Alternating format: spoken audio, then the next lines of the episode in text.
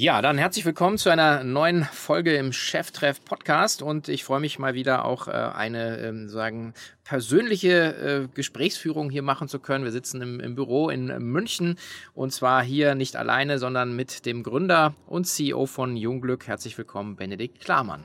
Hallo, freut mich, dass ich da sein darf.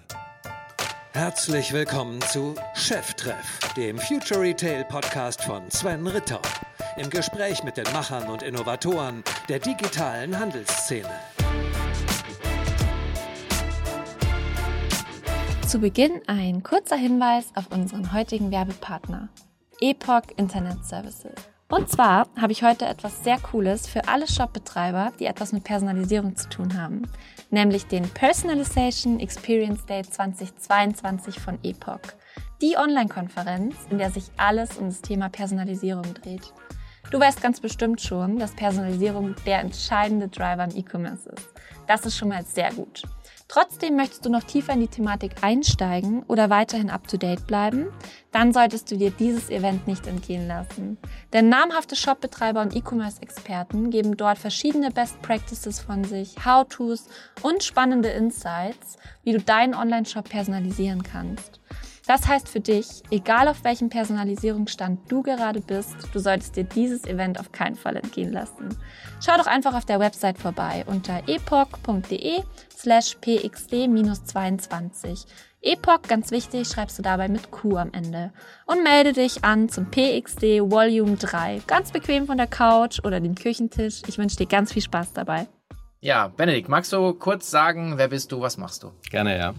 Bin äh, Benedikt, bin 35, bin Gründer von Jungglück, ähm, bin seit jeher Unternehmer, ähm, habe mein erstes Unternehmen äh, noch während Abitur gegründet. Ähm, ja, bin leidenschaftlich in dem Thema Unternehmertum und lieb auch das Thema E-Commerce. Ähm, das begleitet mich jetzt schon seit 16 Jahren. Und äh, jetzt eben mit dem Thema Jungglück, wo ich doch meine Passion jetzt gefunden habe, weil ich jetzt wirklich ein Produkt auch habe, wo ich zu 100 Prozent dahinter stehen kann. Ähm, und deswegen füllt mich das total aus und macht mir sehr viel Freude, dass es mir auch gelingt, äh, das jetzt so zu einem Erfolg und zu einem Wachstum zu führen. Mhm. Du hast, äh, hast ja selber gesagt, du bist so ein E-Commerce-Urgestein mit 35, klingt das ein bisschen komisch. Also äh, wenn ich jetzt nachrechne, hast du schon die Hälfte deines Lebens im Onlinehandel irgendwie verbracht. Das ist ja schon, äh, schon ziemlich unique, würde ich sagen. Wenn man das so rechnet, dann äh, so habe ich es noch nie gerechnet tatsächlich.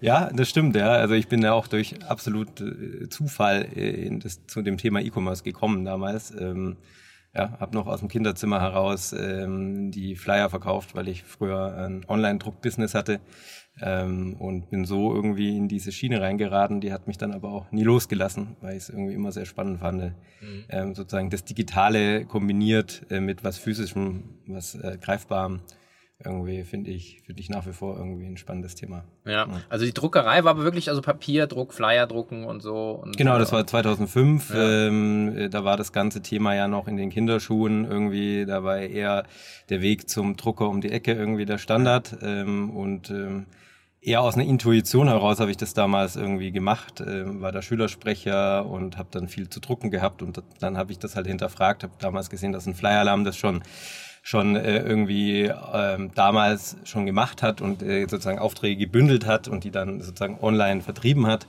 Und dachte ich mir, okay, das kann ich doch irgendwie auch. Und ähm, so ging das los. Da gab es noch keine wirklich guten Shopsysteme für solche Themen. Mhm. Habe das dann selber entwickelt und ähm, ja, so ist dann irgendwie diese Leidenschaft entstanden für das Thema E-Commerce. Okay.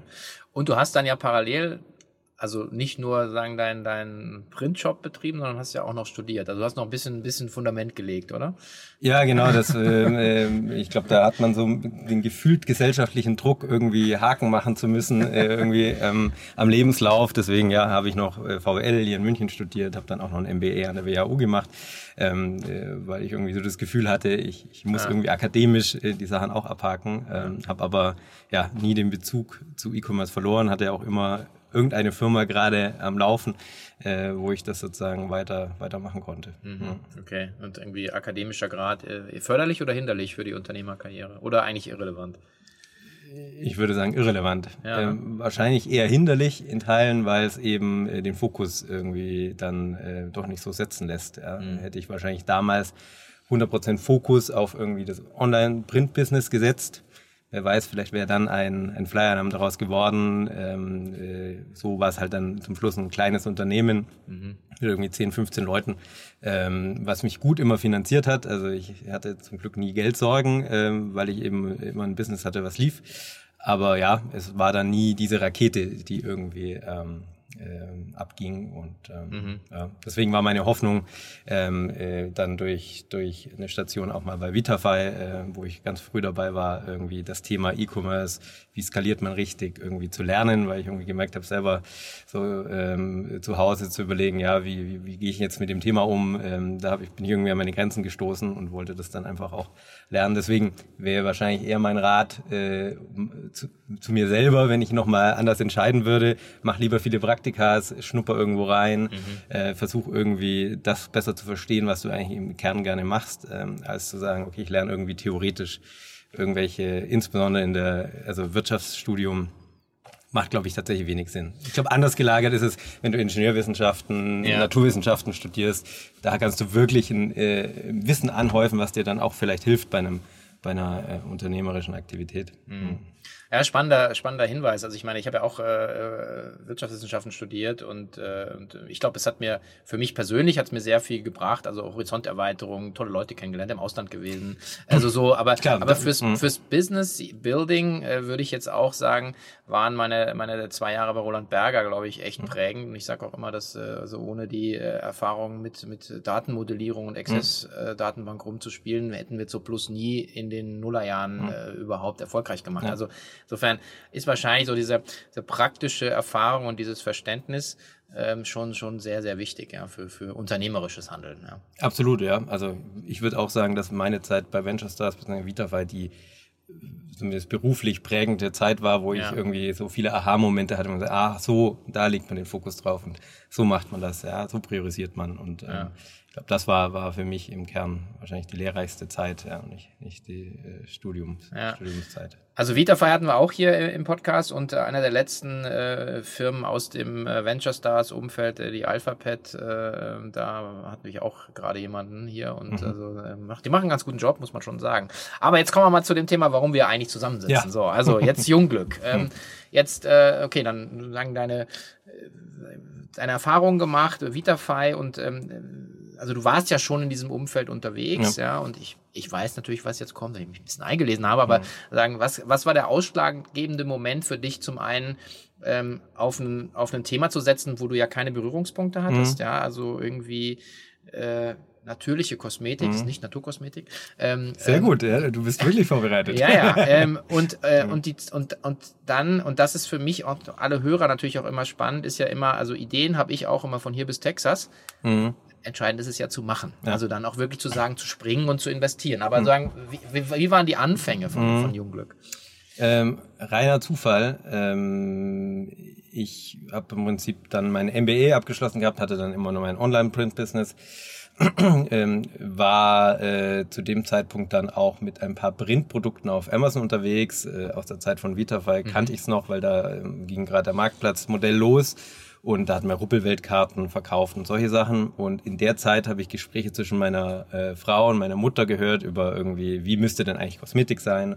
Und ähm, ich habe dann einfach naiv gesagt, ja, lass doch mal so machen, wie ihr meint. Und dann haben wir drei Produkte mit dem Labor zusammen entwickelt. Und ich habe die dann einfach auf Amazon gestellt, äh, weil das für mich das naheliegendste war. Da war ich schon aktiv. Und dann kam das sofort so gut an. Da dachte ich mir, ah, okay, also wenn das so mit, mit so wenig sage ich mal, Marketingdruck ja, und äh, professionellem Setting gut funktioniert, dann müsste es doch, wenn ich jetzt da wirklich den Fokus drauf lege, auch bewusst anfange, äh, einen eigenen Webshop aufzubauen, das ganze Marketing aufzubauen, dann müsste es doch viel besser funktionieren noch. Und äh, habe dann sozusagen aus meiner Vergangenheit gelernt, äh, fokussiere dich auf eine Sache und habe sozusagen alles andere beendet, was ich da noch so nebenbei gemacht habe. Mhm. Also jetzt nur noch Jungglück, weil ich einfach überzeugt bin, dass es funktionieren kann. Und das war, glaube ich, zum Schluss der entscheidende äh, Entschluss zu sagen, jetzt wirklich sozusagen all in zu gehen, zu sagen, okay, mhm. das ist jetzt mein, mein Ding.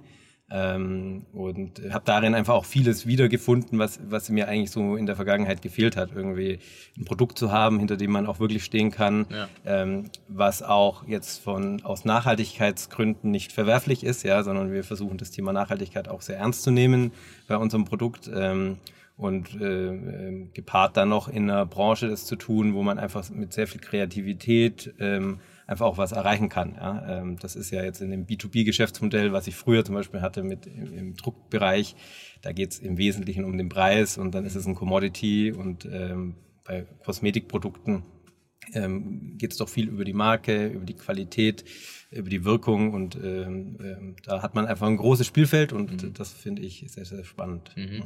Und diese Pilotierung auf Amazon ähm, mit drei Produkten, also mhm. das klingt jetzt natürlich so einfach, also mhm. ich meine, also A, okay, deine Mutter, deine Frau, mhm. äh, du, mhm. keine Ahnung, also außer Konsumentensicht. Ja.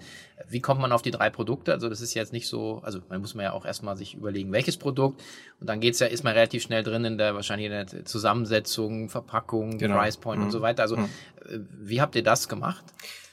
Natürlich habe ich mir dann die Daten angeguckt auf Amazon, mhm. äh, was, was funktioniert oder was hat schon dort zu dem Zeitpunkt gut funktioniert. Und das hat, hatten wir schon als Orientierung genommen, okay. was so die ersten erste Produkte sind, haben aber dann recht schnell, wo die funktioniert haben, dann auch aus Überzeugung andere Produkte nachgezogen, die jetzt aus den Daten nicht direkt herauslesbar sind, aber notwendig sind, um eine, sozusagen eine komplette Pflegeroutine auch abzubilden. Ähm, und Beispiel? Eine Tagescreme, eine Nachtcreme zum Beispiel, ein Reinigungsprodukt, ein Reinigungsöl zum Beispiel kam dann recht bald. Ähm, das waren jetzt alles Artikel, die, die jetzt in den Daten ähm, auf Amazon nicht zu erkennen sind, dass das äh, eine hohe Nachfrage irgendwie auslöst. Hat dann aber auch sehr gut funktioniert. Also zeigt das sozusagen, dass man auch Nachfrage schaffen kann, äh, wenn man das richtige Konzept drumherum hat. Mhm, mhm. Okay, und was, wo steht ihr dann heute? Und dann bauen wir mal dazwischen alles mhm. mal zusammen. Also wie viele Produkte habt ihr, in welchem Bereich? Ja. So? Unser Kern ist nach wie vor Gesichtspflege, haben aber auch ein paar Produkte für die Körperpflege, ähm, haben jetzt so ungefähr 64 Artikel, ähm, äh, machen inzwischen auch nur noch fünf Prozent des Umsatzes auf Amazon. Also das war so ein bisschen die, die Startrampe, ja, ähm, ist aber etwas, wo ich mich ja sehr bewusst dann recht schnell entschieden habe, mich davon zu lösen und zu sagen, ja, also wenn ich ernsthaft das nachhaltig aufbauen will, dann brauche ich sozusagen den direkten Endkundenzugang, brauche einen eigenen Webshop und äh, Amazon ist da dann nicht mehr unbedingt der richtige Kanal. Mhm. Und deswegen machen wir jetzt den Rest, also 95 Prozent des Umsatzes über unseren eigenen Shop. Mhm. Genau, sind äh, knapp 60 Leute, ähm, haben letztes Jahr 24 Millionen Umsatz gemacht. Also ähm, sind, äh, glaube ich, ganz gut jetzt aufgestellt und ja, ja. Äh, haben jetzt auch ähm, nehmen uns auch gerade die Zeit, uns wieder sozusagen strukturell wieder anzupassen und nach dem sehr schnellen Wachstum, dass wir auch irgendwie die nächsten Jahre auch weiter gut wachsen können. Mhm, okay. Und die, ähm, die, ich meine, das ist ja schon eine signifikante Größenordnung, äh, die ihr da jetzt erreicht habt. Das, äh, und das Ganze ja auch ohne externe Finanzierung, ne? muss ja. man da sagen. Also ja. letzten Endes, du hast dann die Pilotierung gemacht, mhm. hast dann dein selbst rein investiert. Ja, ja also genau. klassischerweise Bootstrapping nennt man das ja. Richtig. Klammer auf, Klammer zu, deswegen darfst du bei Better Angels auch mitmachen, weil das ja Christophs, äh, glaube ich, Eintrittsvoraussetzung ist. Nicht War, ganz, aber. Weiß ich nicht, aber er ist, er ist leidenschaftlich bei dem Thema. Ja, ja, genau. Also schöne Grüße an dieser Stelle. Ähm, aber äh, das, das ist ja jetzt schon mal aller Ehren wert. Also 24 Millionen äh, und weiter wachsend, äh, sozusagen gebootstrapped. Ähm, auf der anderen Seite sagen mal viele Leute, ja, du brauchst ja immer äh, Geldgeber, um mhm. halt einfach schneller wachsen zu können. Aber ihr seid wann 2018 gestartet, ne? Ja. Mhm. Ähm, ist das heute noch wiederholbar? Weil ich meine, das war natürlich auch gut geiles Timing. 2018 mhm. war so Amazon wirklich am Pumpen, mhm. ja.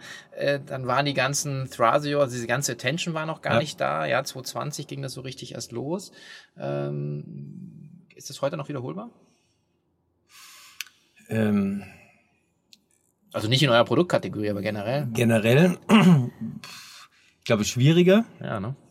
Ähm, das auf jeden Fall ist es, ist es grundsätzlich wiederholbar, glaube ich schon, ähm, weil es gab ja auch vor uns, ein paar Jahre zuvor, mhm. ähm, auch äh, Marken, die es geschafft haben. Ja? Und mhm. wir kamen ja dann, mhm. waren jetzt ja nicht die, die erste Welle, sage ich mal, der D2C-Brands, sondern sind ja dann eher etwas später gestartet. Deswegen grundsätzlich glaube ich schon daran, aber ähm, es wird äh, sicherlich schwieriger. Ja, ähm, und dann ist immer die Frage, wie viel Kapital hat man auch zur Verfügung. Ja? Ähm, mhm. Zum Schluss ist es jetzt ja dann eher die Frage, wie viel kann ich mir leisten, Neukunden zu akquirieren, ja. ähm, wie, viel, wie stark ist meine Bestandskundenbasis und äh, das zum Schluss äh, sauber auszusteuern. Und äh, das hängt unmittelbar mit dem Kapital zusammen. Ja, ich meine, das ist auch die Frage immer so, was, was ist so der Königsweg, ja, und ich meine, ich ähm, darf ja auch die eine oder andere Firma begleiten als, als Beirat oder in unterschiedlichen anderen Rollen und, und du und gerade im D2C-Bereich sagt man ja, im Prinzip der Start ist eigentlich immer äh, Amazon Marktplätze und dann kommst du genau an den Punkt, den du mhm. beschrieben hast, zu sagen, ja, wem gehört eigentlich der Kunde?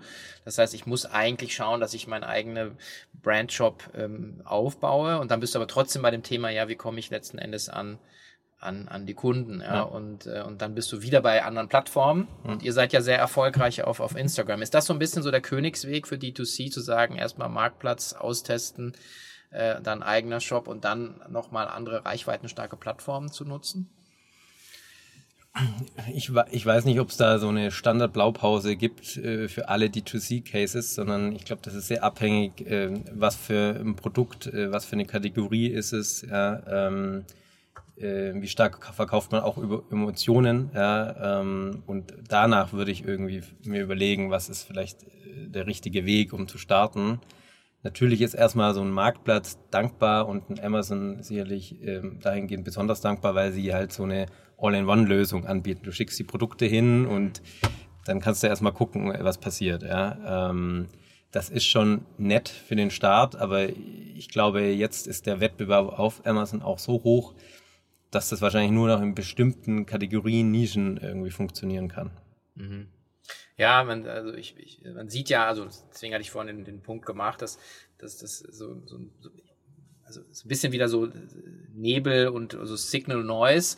Also es gibt nach wie vor sehr, sehr viele tolle Marken, die so groß werden. Es gibt natürlich aber auch extrem viel Schrott, muss man sagen, der natürlich auch mit Blick auf die Aufkäufermaschine, äh, die da, mhm. die da losgetreten wurde, natürlich auch äh, viele wahrscheinlich so Get Rich Quick Modelle dann, mhm. dann versucht haben zu etablieren. Aber kommen wir zurück zu euch.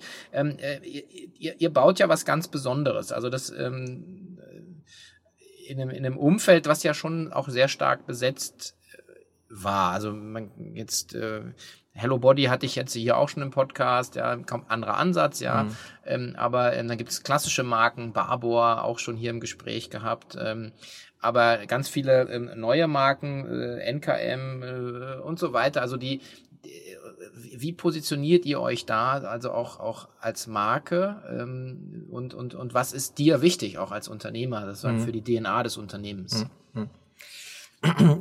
Also grundsätzlich ähm, glauben wir halt daran, dass wir schon einen Unterschied machen mit dem Produktkonzept, das wir haben. Mhm. Natürlich, ähm, es wäre vermessen zu sagen, wir haben jetzt irgendwie die Kosmetik neu erfunden und es gibt weit und breit keine Alternativen. Äh, das ist sicherlich nicht so. Dafür ist der Markt auch viel zu eng und äh, zu vielfältig. Aber mit dem Ansatz, eine sehr stark natürliche Basis zu haben, gepaart mit wirklich starken Wirkstoffen, ist, gibt es so auf dem Markt unserer Wahrnehmung nach nicht. Und das war zum Schluss, denke ich, oder ist bisher der Erfolgsfaktor, ähm, dass wir nicht sagen, wir sind Naturkosmetik, ähm, wir aber auch nicht sagen, wir sind konventionelle Kosmetik mit dem Fokus Wirkstoffe, sondern sozusagen zu versuchen, aus den beiden Welten das Beste irgendwie zu kombinieren und das auf eine sehr ehrliche Art und Weise zu transportieren. Ja, ähm, sehr transparent zu sein, über die Inhaltsstoffe aufzuklären, über die Wirkungsweise von den Inhaltsstoffen. In den, bei den meisten Kosmetikprodukten sieht man ja immer noch irgendwie irgendwelche Buzzwords vorne dran und äh, die Inki-Liste ist irgendwo ganz klein hinten versteckt äh, und man weiß eigentlich gar nicht, was man da kauft ja, und muss eigentlich diesen, diesen Marketing-Buzzwords irgendwie glauben und da haben wir eine andere Sichtweise drauf. Wir wollen eben helfen, den Konsumenten besser zu verstehen, was gute Hautpflege ist und dann frei entscheiden zu können, welche Marke sie zum Schluss kaufen. Der Hoffnung natürlich, dass sie zu uns greifen, aber ähm, das ist so unser Ansatz, äh, wie wir irgendwie, ähm, den wir anbieten als Marke. Mhm. Aber das heißt doch äh, nochmal, vielleicht auch für mich Übersetzung, also ich bin jetzt so ein bisschen so der, der, der, der äh, Naturkosmetik-Immigrant geworden oder der natürliche Kosmetik-Immigrant ähm, durch viele Gespräche, die ich hier mhm. führen durfte. Und ähm, also ich verstehe das jetzt so, dass ihr im Prinzip, ihr seid, ähm, also alle Inhaltsstoffe sind vegan, mhm. aber es ist nicht sagen, nur aus der Natur, sondern es gibt eben auch Wirkstoffe, die ja. ihr sozusagen zumischt, ja. ähm, die eben, die ihr dann eben im nächsten Schritt transparent macht. Also auf der Website kann man sich ganz gut angucken, auf den Produkten sind dann diese Buzzwords oder diese äh, chemischen Begriffe mhm. letzten Endes dann auch immer noch mal in, in Deutsch genau, übersetzt. Richtig. So, das ist so ein bisschen ja. der Ansatz, glaube ich. Ne? Richtig, genau. Ja. Ähm, und halt sehr mild zu formulieren, das ist auch etwas, was wir immer wieder gespielt kriegen von unseren Kundinnen dass sie das sehr schätzen. Ähm, gerade wenn man Hautprobleme hat, dann, dann ähm, greifen sehr viele zu unseren Produkten, weil wir eben sehr milde Konservierungssysteme nutzen, also sehr wenig mit Alkohol arbeiten zum Beispiel, was die Haut auch sehr austrocknet. Ähm, auf ätherische Öle größtenteils verzichten, was häufig auch ein Grund ist, wieso man allergische Reaktionen hat. Äh, das wissen viele gar nicht und sind dann ganz überrascht, dass sie unsere Tagescreme zum Beispiel verwenden und äh, die sehr gut vertragen. Und äh, das kann ein Aspekt daraus sein, dass eben kein Duft zugesetzt ist. Ähm, ähm, das ist so, glaube ich, in Summe das, das was uns auszeichnet. Mhm.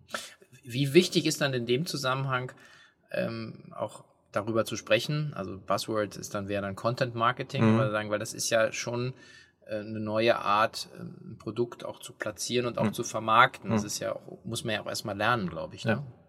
Genau, ja. Also äh, das ist für uns essentiell, ja, äh, ähm, sehr guten Content zu produzieren, sehr glaubhaft zu sein in dem, was wir sagen. Ähm, und ähm, also da investieren wir auch sehr viel in dem Bereich. Ja. Also äh, Wie kann man sich das vorstellen? Nee, man kann einfach mal nur, wenn man nur auf unsere Seite geht, äh, sieht man, wie viel Informationen man kriegt äh, rund um die Produkte, äh, rund um das Thema Hautpflege, rund um die Marke auch, ja, was uns wichtig ist. Das Thema Nachhaltigkeit ist ein, ein wichtiger Bestandteil, das Thema Diversity ist ein wichtiger Bestandteil. Wenn ich mir dann sozusagen andere Marken angucke und äh, zum Schluss vergleicht man sich natürlich immer ein bisschen, äh, dann sehe ich, dass halt häufig da der Inhaltsanteil äh, sehr dünn ist. Ja, da, da steht das Produkt, ja, und dann vielleicht noch eine kurze Beschreibung, was das Produkt kann. Und ansonsten erfährt man nicht viel über, über irgendwie das Thema Hautpflege oder über die Marke selbst. Mhm. Ähm, für was steht die Marke? Was macht die aus? Ähm, wer sind die Menschen dahinter? Also äh, da einfach sehr, sehr nahbar zu sein. Ich glaube, das ist zum Schluss auch, auch etwas, was, was viele schätzen und ähm, was sie auch vermissen bei anderen. Mhm. Okay.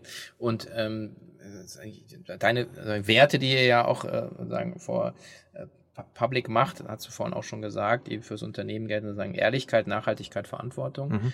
Ähm, wie, wie zieht sich das durchs Unternehmen? Also das eine ist ja so Produkte zu machen, die jetzt nachhaltig sind. Mhm. Ähm, hat aber natürlich auch, ähm, also so ein Wert immer auch eine Auswirkung auf die unternehmerische Strategie wahrscheinlich auch, oder? Oder wie man das Geschäftsmodell weiterentwickelt, kann ich mir vorstellen. Nun folgt ein kurzer Hinweis auf den heutigen Werbepartner, Client. Und zwar gibt es heute einen richtig coolen Promo-Code für euch. Aber zuerst mal, worum geht's?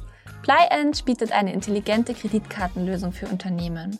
Mit einer einfach zu bedienten App können Unternehmen Kreditkarten an ihre Mitarbeiter ausgeben, haben die vollständige Kontrolle darüber, wer was und wie viel ausgibt, erhalten Vergünstigungen wie Cashback auf alle Einkäufe und können diese Daten mit allen von ihnen bestehenden Finanztools verbinden.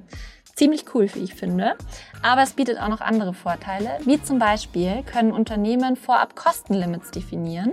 Somit können alle Unternehmensausgaben einfach verfolgt und verwaltet werden und die entsprechenden Daten einfach in das favorisierte Finanztool integriert werden. Im Gegensatz zu anderen Anbietern bietet Plyend dabei echte Visa-Kreditkarten, die ein hohes Vertrauen genießen sowie weitere Vorteile wie Cashback auf alle Einkäufe bieten. Jetzt zum Angebot. Und zwar, für eine begrenzte Zeit von einem Monat kann der Promocode Cheftreff verwendet werden, um in den ersten zwei Monaten 50% zusätzliche Cashback-Vorteile zu erhalten. Besuche dafür einfach getpliant.com slash cheftreff. Das schreibst du get pliant, also p-l-i-a-n-t.com slash Cheftreff und gib einfach den Promocode Cheftreff ein. Alles kleingeschrieben und viel Freude damit. Klar, also äh, in jeder Entscheidung ähm, hat es immer auch, auch eine Relevanz, ja. Also ähm, ich sage immer, ich will irgendwie beweisen, dass sich Nachhaltigkeit und Wirtschaftlichkeit nicht ausschließen, sondern dass man das, dass das zusammen äh, funktionieren kann und auch gut funktionieren kann. Natürlich gibt es da immer gibt es auch Entscheidungen, wo man sich mal für mal für das eine oder mal mehr für das andere entscheiden muss, weil, weil es einfach nicht die perfekte Lösung für irgendeinen konkreten Sachverhalt äh, gibt. Ja. Deswegen versuchen wir uns da auch klare Leitplanken zu setzen, sei es irgendwie das Thema Rohstoffe, wie, wie kaufen wir Rohstoffe ein. Ähm, es wäre wunderschön, wenn man schaffen würde, alle Rohstoffe lokal äh, zu, zu sourcen, was aber eine Illusion ist, wenn man weiß, dass halt in Deutschland ein sehr rohstoffarmes Land ist, dann könntest du zum Schluss eigentlich fast gar keine Kosmetik produzieren. Aber dann dafür dann trotzdem Leitplanken zu haben, zu sagen, ähm, wenn wir einen Rohstoff in Bioqualität kriegen, dann äh, bevorzugen wir den. Wenn wir aber einen lokalen äh, bekommen, dann würden wir eher den bevorzugen. Ja? Idealwelt wäre, wir haben einen lokalen Rohstoff und der ist auch noch in Bioqualität. Ja? Ähm, sowas machen wir auch transparent. Wir haben da so einen Entscheidungsbaum auf der Seite, wo wir klar sagen, wie gehen wir mit solchen Entscheidungen um, ähm, äh, um uns dann auch nicht vorwerfen lassen zu müssen, dass wir da irgendwie ähm, falsch entschieden haben, sondern wir wollen transparent sein und sagen, so entscheiden wir und dann kannst du dir selber eine Meinung bilden, ob du das jetzt gut findest oder nicht gut findest, wenn wir uns doch für einen Rohstoff aus Südamerika entscheiden. Ähm, ähm, aber wir, wir haben uns darüber Gedanken gemacht, wieso wir uns da, dafür entschieden haben. Mhm. Und nicht einfach nur, weil es da jetzt am günstigsten ist, ähm, sondern äh, weil wir davon überzeugt sind, dass das äh, für das Produkt die richtige Entscheidung ist. Und wie tief kann man da reinsteigen? Also ich meine, das ist wahrscheinlich auch neu, oder? Für Lieferanten, wenn dann irgendwie, ich meine jetzt 24 Millionen allen Ehren, mhm. aber ähm, im globalen Markt ist das jetzt Absolut, ja, ist das, das ja ist, äh, Fleck auf der Landkarte. Ja. Absolut, also das ist wahnsinnig zäh, ja, und ähm, äh, wir, wir diese Informationen ähm, kriegt man für viele Rohstoffe, aber nicht für alle, ja, ähm, weil ähm, den einen oder anderen muss man dann auch bei den Großen einkaufen ähm, und die, wenn wir da Anfrage stellen, dann ähm, kriegen wir da einfach keine Reaktion darauf, ja, und ähm, ähm, deswegen, äh, das ist immer, also wir sind da sicherlich noch nicht perfekt, aber wir wollen da den Anfang machen und ähm, äh, wollen, wollen das auch sehr transparent spielen, wie wir es tun. Ähm, ähm, ich wäre jetzt nicht so vermessen zu sagen, dass wir irgendwie äh, schon schon ähm, perfekt nachhaltig sind, äh, sondern das ist eine Reise zum Schluss, ja, und die wird wahrscheinlich nie enden, weil es gibt immer irgendwie Potenziale, die man noch heben kann.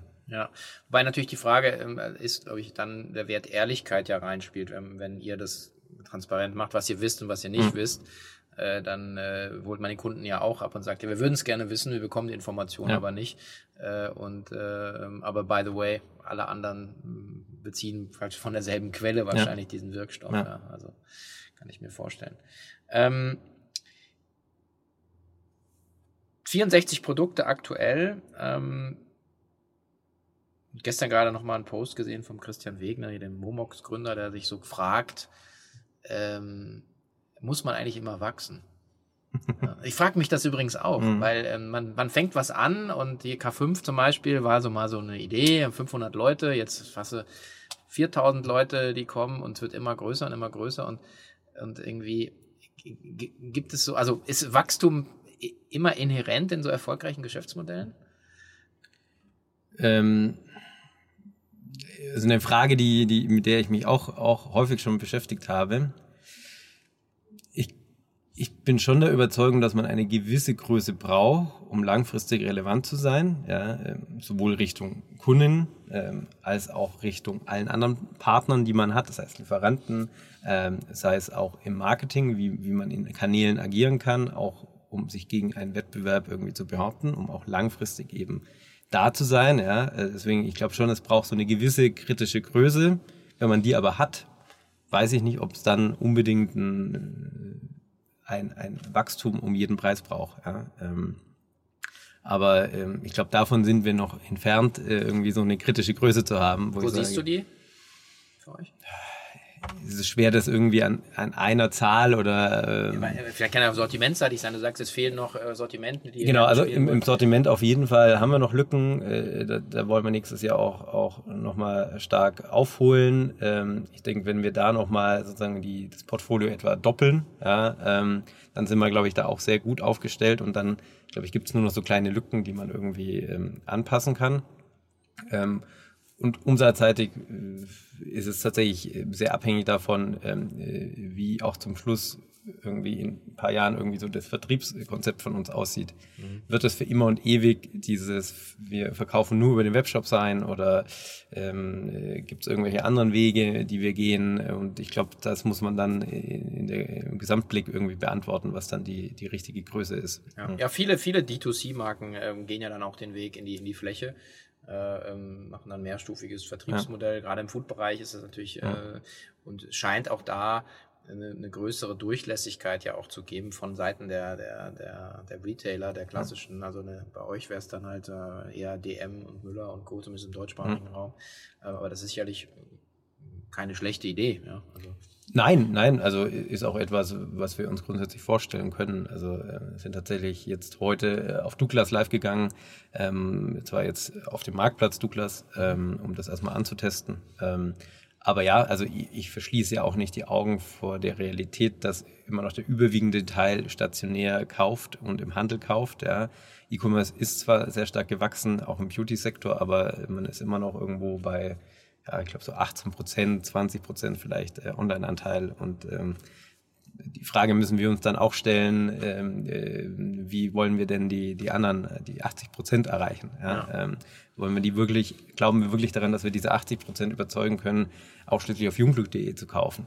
Ich glaube nicht, ja, das wäre vermessen zu meinen, dass man das hinkriegt. Ja. Ähm, deswegen, wir brauchen da schon auch Alternativwege sei es eigene Stores, aber auch, auch ähm, der, der Handel, ja, sei es ein Müller, DM, Douglas, der da sicherlich auch interessant ist für uns. Ja, stimmt, die hatte ich jetzt vergessen.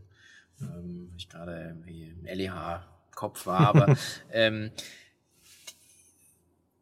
jetzt vielleicht da nochmal den, den, den, den Sprung zurückzumachen, also jetzt so, so Wachstum und, äh, und äh, irgendwie diese, diese Bootstrapped, also das ist natürlich auch ein, äh, also ich kenne auch äh, beides, alles oder alle, alle Modelle schon durchgemacht. Mhm. Ich finde man ist immer ganz gut, wenn man so ein bisschen weiß, was sind die Vor- und Nachteile. Ja. Ähm, ein Nachteil in, natürlich in dem Modell ist, du bist, musst alles eigenfinanziert machen. Also entweder aus der eigenen Schatulle oder irgendwie dann über äh, meinetwegen Lieferantenkredite oder, oder Bankfinanzierung, Working Capital Finanzierung. Ähm, bist du, oder ist es generell ein Modell für dich zu sagen, ja, du könntest dir auch vorstellen, einen, einen Partner reinzunehmen, um Wachstum zu finanzieren, oder ist das gar nicht notwendig? Oder ist es ein Denkverbot? Nein, also schließe ich grundsätzlich kategorisch jetzt nicht aus. Ähm, ich habe äh, auch, auch sozusagen mal die Erfahrung machen dürfen, wie das ist, äh, wenn, wenn Investoren an Bord sind und äh, habe mich am Anfang sehr bewusst ja dagegen entschieden. Ähm, ja ähm, weil ich es schon schön finde, diese Freiheit zu haben, ja, und ähm, auch nicht, ähm, insbesondere am Anfang, dann, ähm, dass der Weg so klar vorgezeichnet ist. Also du musst auf jeden Fall wachsen und du musst auf jeden Fall diesen Return bringen, weil sonst äh, äh, klappt für den Investor nicht. Das ist halt, wenn man es aus Eigenmitteln macht, ähm, gibt es erstmal diese Frage nicht. Natürlich will man äh, als Inhaber von so einer Firma irgendwann auch einen Return haben und äh, mhm. irgendwie Spaß auch wirtschaftlich daran haben. Aber da ist nicht diese unmittelbare äh, Bedingung mit verknüpft, ja, wenn du startest. Ja. Und ähm, das finde ich schon sehr schön, äh, diese Freiheit zu haben. Ähm, und äh, deswegen würde ich es wahrscheinlich jedes Mal wieder so machen. Ähm, aber es gibt auch äh, Geschäftsmodelle, ähm, wo du am Anfang einfach eine substanzielle ähm, äh, Finanzspritze brauchst, um überhaupt loslegen zu können. Ja. ja.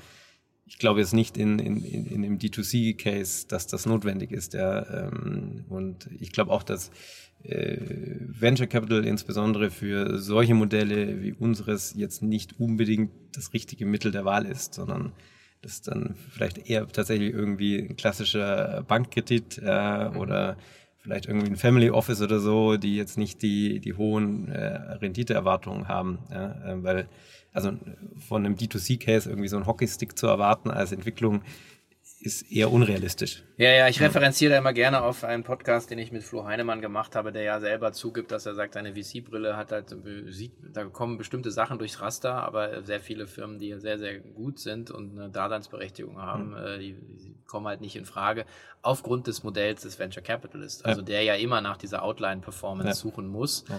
und er kann sich ja gar nicht erlauben, einen gutes, solides, normal wachsendes Unternehmen mhm. zu finanzieren, weil er eben die Ausfälle dann im Prinzip kompensieren Richtig. muss. Mhm. Und äh, sagen, das ist ja Jochen und mein Credo. Wir sagen, also VC ist eigentlich für ähm, alles, was so E-Commerce nah ist, äh, was nicht SaaS-Modelle sind, mhm. eigentlich, ähm, ja, macht eigentlich keinen Sinn. Und ähm, auch an alle Unternehmer da, Unternehmerinnen da draußen, einfach muss ich wirklich an, an ja, ein bisschen smartere, kreativere Finanzierungs- Ansätze wahrscheinlich überlegen, also so wie ihr es auch gemacht habt. Ne? Ja, absolut. Also wenn man da, wenn man da ja mit ein bisschen äh, Verstand rangeht und sich überlegt, okay, wie, wie kriege ich das Ganze irgendwie auf die Beine gestellt, äh, auch ja. priorisiert richtig, ähm, dann, dann kann das schon auch gelingen, ja, auch mit wenig Startkapital. Und ähm, hinterher zahlt sich dann, denke ich, auf jeden Fall aus. Wenn man dann auch gelernt hat, wie man mit wenig Geld irgendwie zurechtkommt. Ja? Also ja. wenn man dann irgendwie eine Million auf dem Konto hat und sagt, so, jetzt gebe ich mal aus und äh, die ist dann auf einmal weg und dann ist man trotzdem irgendwie nicht wirklich weitergekommen. Ja, mhm. habe ich auch alles schon erlebt. Äh. Und in der Tat ist ja immer der schöne Spruch, also sagen, äh, Knappheit erzeugt Kreativität mhm. und, äh, und wenn du halt gewohnt bist, mit dicken Taschen rumzulaufen, dann äh, ja. Vielleicht ähm, auch nochmal zurück zu diesem, also sagt halt nur so eine Verdopplung auf sag ich, 130, 140, 150 Produkte. Ähm, wie, wie macht ihr das heute und wie habt ihr das am Anfang gemacht? Weil am Anfang wirst du es wahrscheinlich mit extern viel gemacht haben und jetzt habt ihr ja mit 60 Leuten wahrscheinlich auch einige, einiges an Brain und, und Knowledge im, im, im Team ja, aufgebaut, oder? Genau. Also das war tatsächlich äh, am, ganz am Anfang, äh, habe ich das natürlich mit einem externen Labor gemacht, war aber dann mir war auch recht schnell klar, ich, ich will auch sehr schnell Produktexpertise irgendwie in-house haben. Die, die erste Mitarbeiterin, die ich eingestellt habe, war eine Apothekerin tatsächlich damals, weil ich gesagt habe, okay, ich bin BWLer, ich äh, werde es nicht in Gänze durchdringen können.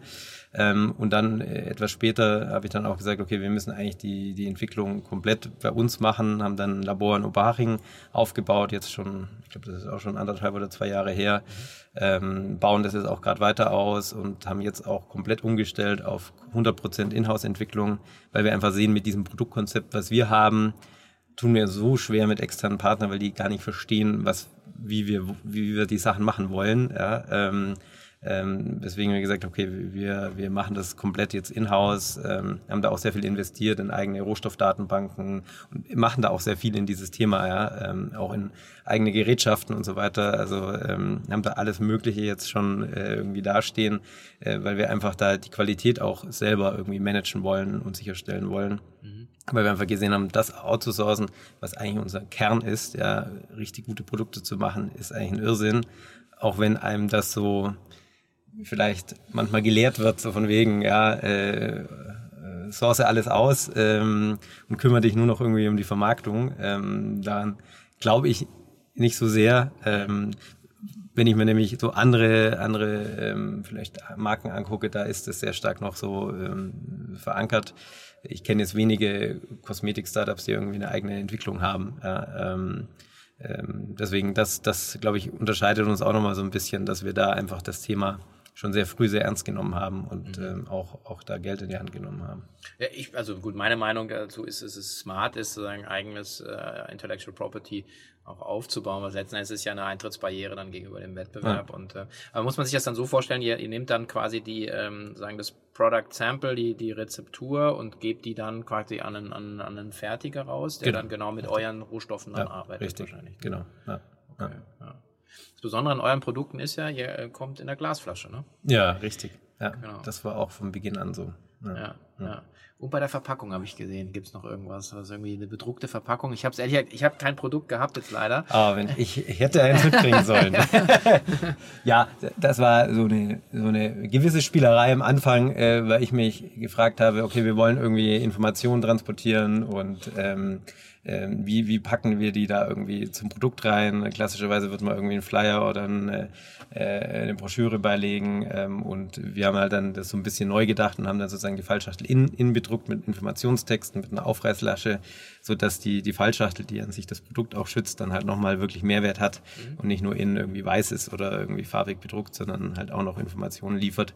Das ist, glaube ich, so ein kleines äh, da sieht man mal, dass wir auch so in, versuchen, in die Details irgendwie so irgendwie ähm, das anders zu machen oder uns zumindest Mühe zu geben, ein bisschen anders zu denken und vielleicht mal ein paar Dinge auszuprobieren, die noch keiner so vielleicht gemacht hat. Hm. Jetzt äh, frage ich mich wirklich gerade nochmal wieder, das Thema Kreativität und, und kleine Unternehmen, ein Startup, aber mit 24 Millionen, ja, kann man sagen, das ist halt ein junges, aber es ist ein mittelständisches Unternehmen, äh, halt, war mal ein Startup, ja, aber diese Mentalität ähm, und dann hat man dagegen ähm, die großen Konzerne. Und heute, hast du mir gerade gesagt, ja, ist ein Artikel entschieden im, im, Handelsblatt, wo du interviewt worden bist und äh, gegengestellt Bayersdorf, ich kenne die Geschichte Henkel Hello Body, ja, wo du sagst, die Großen haben alle Ressourcen, alle Labors, Brain, Leute, die darauf arbeiten, unfassbar viel Geld für Vermarktung, Zugang zu Vertriebskanälen ähm, und trotzdem kommen sie nicht mit solchen, mit solchen neuen Marken, mit neuen Ansätzen, neuen Ideen und so ähm, ähm um die Ecke.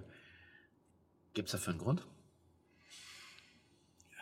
Äh, die Frage habe ich schon häufiger gestellt bekommen. Äh, das ist, glaube ich, schwierig, da irgendwie äh, so eine ganz klare Antwort drauf zu haben.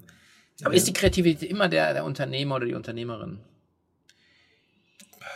Ich allein. Das ist ja der Unterschied. Ja, ja und nein. Also ähm, erstmal glaube ich schon, dass es eine starke Unternehmerpersönlichkeit braucht, die die Dinge irgendwie anschiebt und äh, sozusagen die, die, die initialen Impulse gibt und dann auch immer wieder irgendwie Impulse nachliefert, mhm. ähm, aber ohne dann ein starkes Team dahinter wäre es mir auch nicht gelungen. Also äh, das wäre eine Illusion zu meinen, dass ich allein das geschafft hätte, sondern ist zum Schluss dann ähm, ein Unternehmer, der irgendwie die richtigen Impulse und die richtigen Entscheidungen trifft ähm, und dann auch auch eine Mannschaft hinter sich versammeln kann, die das mitträgt und mittragen will. Und das ist vielleicht zum Schluss, dass, dass sozusagen äh, das vielleicht daran mangelt, ja, dass, dass große Konzerne nicht diese Fähigkeit haben, dann diese Leute aufzubauen, die dann irgendwie das mit dieser gleichen Leidenschaft mittragen und nach vorne bringen. Das wäre so, weil an sich äh, stimmt das. Ähm, die haben viel mehr Kapital, ähm, äh, die sind sicherlich äh, genauso smart. Ähm, also ähm, zum Schluss ist es ja irgendwas, äh, was eher so Emotionales ist, ja, irgendwas Zwischenmenschliches, was irgendwie dann dafür sorgt, dass dann andere, kleinere Marken irgendwie erfolgreicher sind als die, die irgendwie von einem Konzern geschaffen werden. Ja, und, und das auch dann wahrscheinlich auch bei diesen Werten, Ehrlichkeit, Nachhaltigkeit, Verantwortung, dann kommt vielleicht auch dieses Thema Verantwortung rein, dass äh, der Unternehmer oder die Unternehmerin natürlich immer per se in der Verantwortung steht, dass mhm. sowas funktioniert, dann aber auch natürlich Verantwortung abgibt.